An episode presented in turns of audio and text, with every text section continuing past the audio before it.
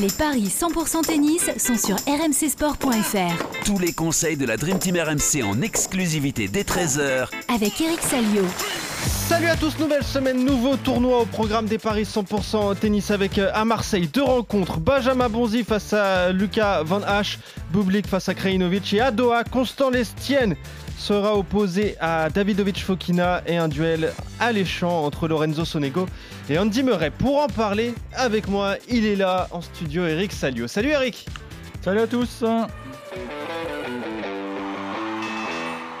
Bon, on est parti Eric avec donc ce tournoi ATP 250 euh, de, Marseille, un duel euh, franco-français entre Benjamin Bonzi, 60e mondial, et Lucas Van Hache, 146e, seulement 18 ans. Hein. Van Hache, né en, 2004, il va avoir 19 ans en mai prochain. C'est 1,44 la victoire de Benjamin Bonzi qui est largement favori, 2,80 celle donc du tout jeune français, 3 victoires 6 défaites pour lui depuis le, début de saison.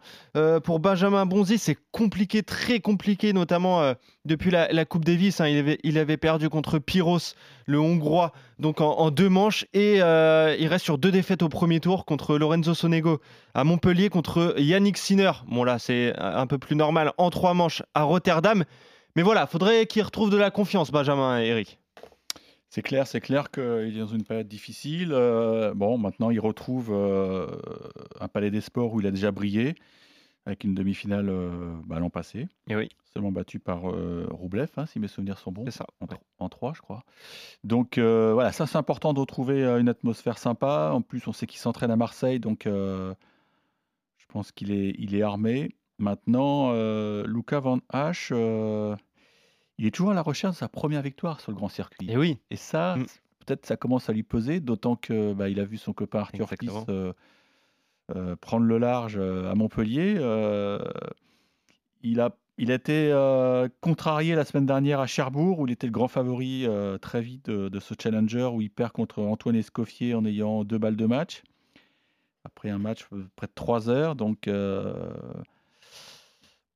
est-ce qu'il a vraiment encore le, niveau pour, pour taper des, des top 100 euh, C'est la grande question. Moi, je, j'ai l'impression que euh, Arthur Fils a pris un peu d'avance et que Luca Van Hache, malheureusement, son, son tennis repose sur, euh, sur une énorme régularité. Ça, il, il, cavale partout, il est très régulier. Il lui manque encore un coup fort. Je pense qu'avec son équipe, on travaille là-dessus. Mais je me donnerais quand même un avantage à Benjamin Bonzi parce que ce qu'il a montré contre Sinner, c'était pas mal. Un bon deuxième set. Bon, derrière l'Italien a rectifié le tir, mais je pense qu'il va, hum, il va se baser sur ce qu'il a montré sur, euh, sur cette deuxième manche de, Rotterdam. Euh, je pense qu'il est, ouais, il est, reparti des Pays-Bas quand même pas, pas au fond du sac. Ouais, c'est ça. Il fallait qu'il reprenne un petit peu confiance. Belle performance malgré la défaite. C'était propre, c'était propre ce deuxième set. Bon, derrière, Sinner a, a haussé le curseur et on sait qu'il est dur à suivre. D'ailleurs, j'espère que Sinor viendra à Marseille parce que eh oui. acheter trois tours à filet, mmh. euh, je pense que Jean-François Cojol, il, il, sert un peu les. Oui. il tremble un peu. On a compris. Euh, avec euh, donc victoire de Benjamin Bonzi, 1,44 en deux manches, c'est un peu risqué, non? C'est risqué. C'est risqué parce qu'il y a de la qualité en face et la pression sur Bonzi. Donc, c'est pas évident qu'il se libère très vite. Ça peut, ça peut tourner au 3-7 ce truc. Bah, la victoire en trois manches de Benjamin Bonzi, c'est 3,45. En 2-7, ça permet de doubler la mise. Mais ouais, j'irai plutôt sur le, sur le 3-7. Hein. On rappelle quand même qu'il n'est pas en confiance, Benjamin Bonzi. Euh, quatre défaites de suite. En tout cas, on est d'accord sur cette première rencontre. L'autre match à Marseille à suivre aujourd'hui, c'est Alexander Bublik face à Philippe Krajinovic, le 50e mondial contre le 67e. Alors là, c'est simple. Hein. Bublik, depuis le début de la, saison, bah, c'est 8 matchs, 8 défaites. Il ah, n'en a pas gagné un. Euh, c'est très compliqué pour, pour lui. Et il est opposé donc à, à Krajinovic, le Serbe 67e mondial, qui est qui est lui aussi finalement assez décevant en ce début de saison. Euh, Krajinovic, on, connaît, hein, c'est un, beau tennis, mais voilà, il, a fait euh, quart de finaliste à, à, Pouneux, mais on sait que le tournoi n'était pas très relevé. Il perd contre Benjamin Bonzi d'ailleurs. Euh, ensuite, défaite au premier tour contre Holger Rune à l'Open d'Australie, ça c'est euh, normal. Et puis il passe un tour à Montpellier en battant Karatsev avant de tomber contre Sonego. Donc voilà, est-ce que ce serait pas le match idéal pour Bublik pour se relancer un petit peu, Eric? Ah non, cette série, elle est incroyable, Bublik. Euh, c'est trop gros pour, pour être vrai, presque. Ouais, c'est ça, C'est pour ça que je me dis, ça va s'arrêter. Euh, il est vraiment pas passé loin à, à Montpellier, puisque le match contre Barrère était incroyable. Et, et franchement, j'ai cru qu'il avait fait le plus dur en, revenant à une manche partout, mais il a pété un câble. Il a pété un Ah bah câble. ouais, il a euh, pété trois avait- raquettes, Il hein. avait break d'avance. Ouais. il le perd et là, ça le rend dingue. Il pète ses raquettes. euh, derrière, il n'a pas, il a pas un bon tirage parce que c'était du très bon stand à Wawrinka Mm. à Rotterdam. Écoute, euh, j'aime bien les séries. Et c'est vrai que la semaine dernière, euh, je- je- ça m'amusait de le voir perdre contre Wawrinka. Alors je l'avais dit, j'ai dit, allez, ce serait rigolo qu'il en perde une de plus. Je pense que ça va s'arrêter. Je sais pas pourquoi, parce que en plus c'est un très bon joueur d'indoor. Il a gagné Montpellier l'an passé. euh, il sert très bien. Il faut juste qu'il se calme un peu.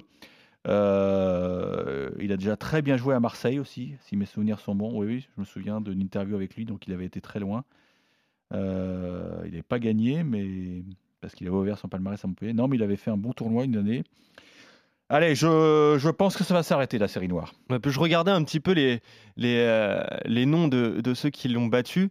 Donc on a Vavrinka deux fois, qu'il avait déjà battu à l'United Cup, Urkac à l'United Cup, Mhm. euh, Goffin à Auckland, Goffin qui est allé loin d'ailleurs, euh, Davidovic Fokina à l'Open d'Australie, qui n'est pas un premier tour facile, c'était en, en 5. plus, en cinq, ouais. En Coupe Davis, c'était au Chili, donc sur, Sur terre, battue. ouais, ouais. Euh, il perd contre Jarry et Christian Garin, et ensuite donc euh, contre Barrère et une nouvelle fois contre Stan.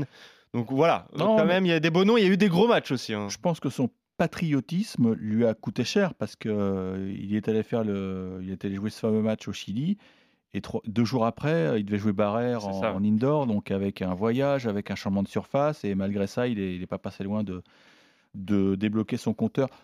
Allez, on va, on va lui souhaiter tout le meilleur.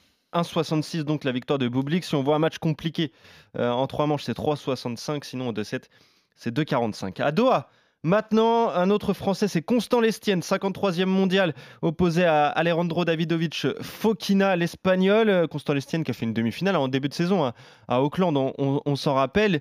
Il me semble qu'il avait, ouais, ça, il avait déclaré forfait avant de jouer contre euh, Richard Gasquet qui allait euh, gagner le tournoi euh, par la suite. Ensuite, il n'a gagné qu'en qualif, à part un premier tour à l'Open d'Australie contre euh, Thiago Montero. Il a gagné en qualif à, Rotterdam et puis euh, il est tombé contre Rouneux donc euh, au premier tour de, ce tournoi aux, Pays-Bas. Euh, Davidovic Fokina, on le connaît, Eric, on en a parlé assez souvent là dans les paris en ce début de saison. C'est un battant. On sait que les matchs peuvent durer très longtemps avec l'Espagnol. Là, ça va être compliqué. hein. Après, Constant Lestienne est capable, avec sa, sa patte, son jeu, de, de gêner Davidovic. Complètement, complètement, mais j'ai un petit bémol concernant l'Estienne, c'est que j'ai l'impression qu'il n'a pas totalement récupéré de sa petite blessure contractée en Australie. Vous nous avez dit qu'il avait une, une- une petite déchirure au, au pectoral. Et j'ai vu un bout de son match donc à Rotterdam euh, contre euh, Rouneux contre Rouneux, et à un moment il a enlevé sa chemise Oui. et j'ai vu le bandage toujours. Donc euh, Ouais. je pense que la gêne est toujours là.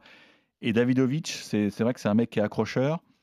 Euh, il a quand même pris un set hein, à Ah. Medvedev à, à Rotterdam. Donc euh, c'est que le niveau est là. Il lui manque pas grand-chose, je pense. Pas grand-chose pour... euh, pourquoi pas péter un truc genre quart ou demi dans un, dans un gros tournoi. Enfin, dans un tournoi.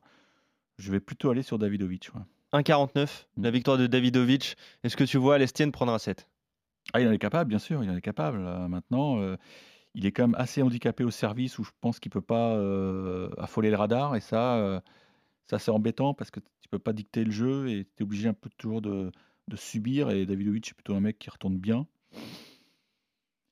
J'ai peur que j'ai peur que physiquement Davidovic soit au-dessus. ouais. Ouais. Maintenant, ouais, le, le 3-7, ça se tente. Hein. Davidovic en 3, ça paye bien, je pense. 3,55. Why Oh. not? En 2, c'est 2,05.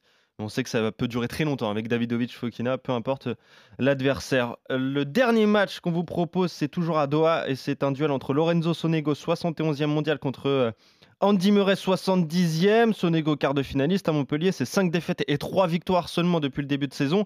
Et Murray, lui, il n'a pas joué depuis euh, l'Open d'Australie. En même temps, il avait laissé beaucoup de gomme quand même. Deux matchs en 5 contre euh, Berrettini et, et. On s'en rappelle de ces matchs euh, légendaires finalement qui vont participer à toute l'histoire euh, d'Andy Murray dans le tennis mondial. Voilà, on, on le connaît Andy Murray. En général, en début de tournoi, ça se passe plutôt bien. C'est euh, après que ça se complique une fois qu'il enchaîne, euh, qu'il doit enchaîner deux ou trois victoires.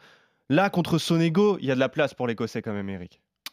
Il y a de la place. On voit que c'est bon, un garçon qui, qui se connaît parfaitement.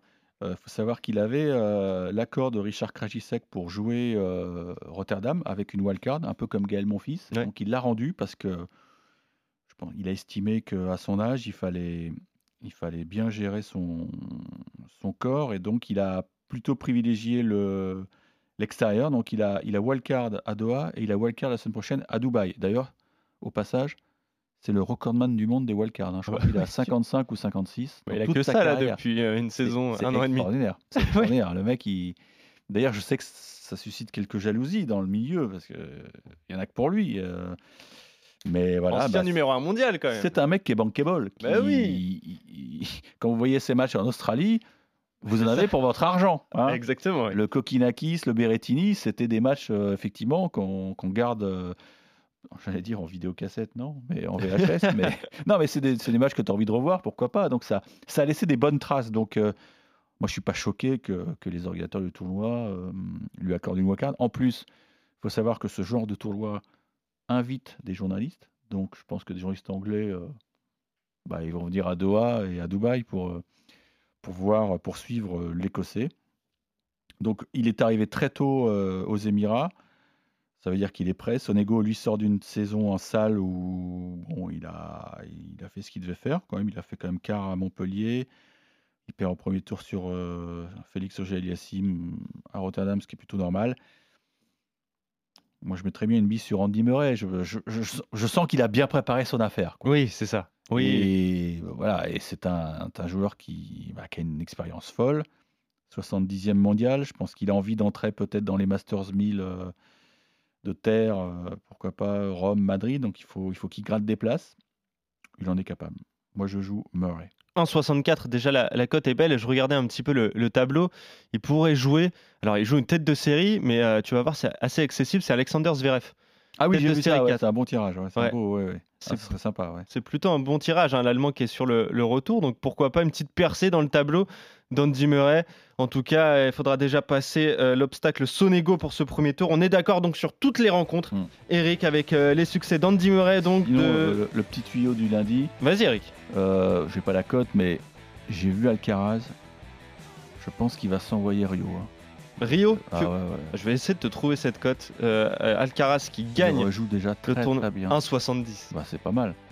Qui gagne le tournoi. Hein. Oui. Ouais, c'est le même plateau qu'à Buenos Aires, donc il peut rejouer Nori. Nori, il a été mangé, mais il s'est fait dévorer tout coup. D'ailleurs, il a dit au micro, c'est sympa de te revoir. Hein. Bon, sur le cours, c'est un peu moins sympa, mais non, mais ah non, je t'assure, ah, il a, il a un niveau de jeu déjà. Tu sens qu'il avait, il avait faim, quoi. Ah oui. Et là, je vois pas comment le, le tournoi de Rio pourrait lui échapper. C'est un 500, hein. Oui, tout à fait. 1,70 donc la, victoire de Carlos Alcaraz, le petit tuyau d'Eric Salut en ce début de semaine, la victoire finale d'Alcaraz à Rio. Mais oui, ça peut se tenter. Et euh, pour euh, conclure, Boublik et euh, Benjamin Bonzi contre Lucas Van H. Ça, c'est pour les, matchs à Marseille. Merci Eric. On se retrouve dès demain pour de nouveaux Paris 100% tennis avec toi, évidemment. Salut les gars, salut à tous.